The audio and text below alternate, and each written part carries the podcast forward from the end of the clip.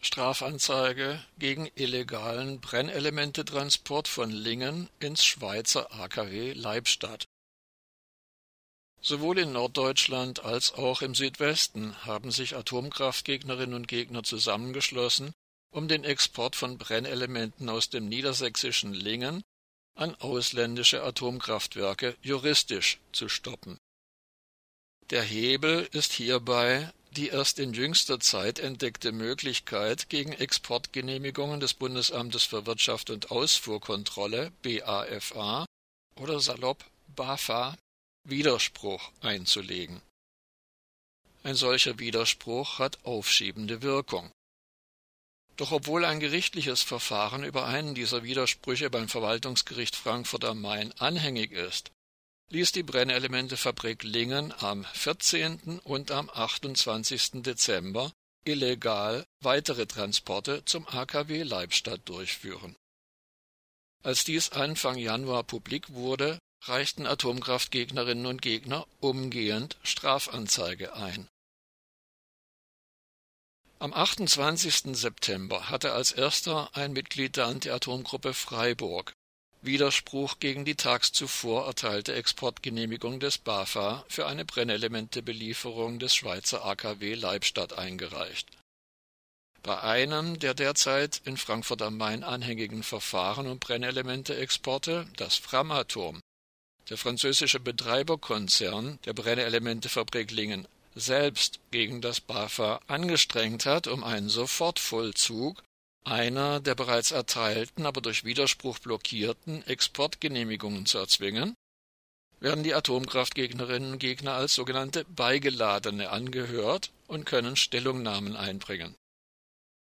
Als eines der Mitglieder der Anti-Atom-Gruppe Freiburg von den illegalen Brennelementetransporten erfuhr, teilte es dies den Frankfurter Richterinnen und Richter am 4. Januar mit und erstattete umgehend Anzeige gegen ANF Framatom mit Sitz in Erlangen.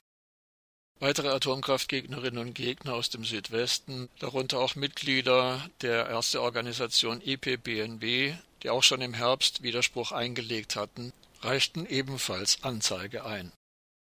Am Dienstag, 12. Januar, zog der BUND-Landesverband Baden-Württemberg nach und erstattete seinerseits eine entsprechende Anzeige gegen AFN Framatom. Mittlerweile ist auch die deutsche Politik in Aufruhr geraten. So geht etwa aus einem internen Bericht der Schweizer Atomaufsicht ENSI vom November hervor, dass in der deutsch-schweizerischen Kommission über Zitat die Forderung von deutschen Bürgergruppierungen, die ein Verbot der Lieferung von deutschen Brennelementen in Schweizer Kernkraftwerke enthält, debattiert wurde Silvia Pilarski-Krosch, Geschäftsführerin des BUND-Landesverbandes Baden-Württemberg, zeigte sich empört über die illegalen Transporte. Zitat Dass Framatom den Ausgang eines anhängigen Verfahrens nicht abwartet, beweist erneut das krude Weltbild des Unternehmens, in dem Gewinnstreben alle berechtigten Bedenken vom Tisch fegt. Ende des Zitats auch Jochen Flassbart, Staatssekretär im sogenannten Bundesumweltministerium, stößt nun ins selbe Horn und erklärte den Transport in die Schweiz als inakzeptabel. Zitat Eine Ausfuhr unter Ausnutzung einer nicht vollziehbaren Ausfuhrgenehmigung kann strafrechtlich relevant sein. Das BAFA wird den Vorgang daher zur Prüfung an die Staatsanwaltschaft abgeben. Ende des Zitats Tatsache ist allerdings, dass die sogenannte Umweltministerin Svenja Schulze bis dato keinen Gesetzentwurf über ein entsprechendes Exportverbot in den Bundestag eingebracht hat. Und dies, obwohl in dem im Frühjahr 2018 von Union und SPD vereinbarten Koalitionsvertrag als gemeinsames Ziel zu lesen ist, Zitat, wir wollen verhindern, dass Kernbrennstoffe aus deutscher Produktion in Anlagen im Ausland, deren Sicherheit aus deutscher Sicht zweifelhaft ist, zum Einsatz kommen. Ende des Zitats. Dabei hätte dieses angebliche Ziel auch ohne neues Gesetz, sondern allein auf der Grundlage des bestehenden Atomgesetzes realisiert werden können.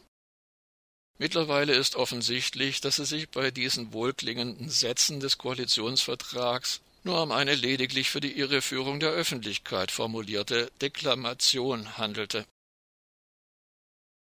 Da sich auf parteipolitischem Wege also nichts bewegen lässt, erscheint den Atomkraftgegnerinnen und Gegnern das Vorhaben, auf juristischem Wege einen Stopp der Brennelemente-Exporte zu erreichen, zumindest einen Versuch wert. Sie erinnern daran, dass dies auch in der Vergangenheit gelegentlich zu Erfolgen führte. So erklärte etwa das Bundesverwaltungsgericht Leipzig im Jahr 2015 in oberster Instanz, das sogenannte Zwischenlager am AKW-Standort Brunsbüttel für illegal, da es weder gegen einen gezielten terroristischen Flugzeugabsturz noch gegen terroristische Angriffe mit panzerbrechenden Waffen geschützt ist.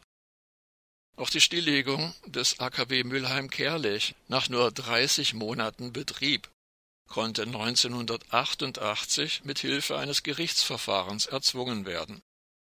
Erfolg hatte die Klage des damals 79 Jahre alten Rentners Walter Thal, der, zeitweise wegen Prozesskosten gepfändet, mit 550 Mark im Monat auskommen musste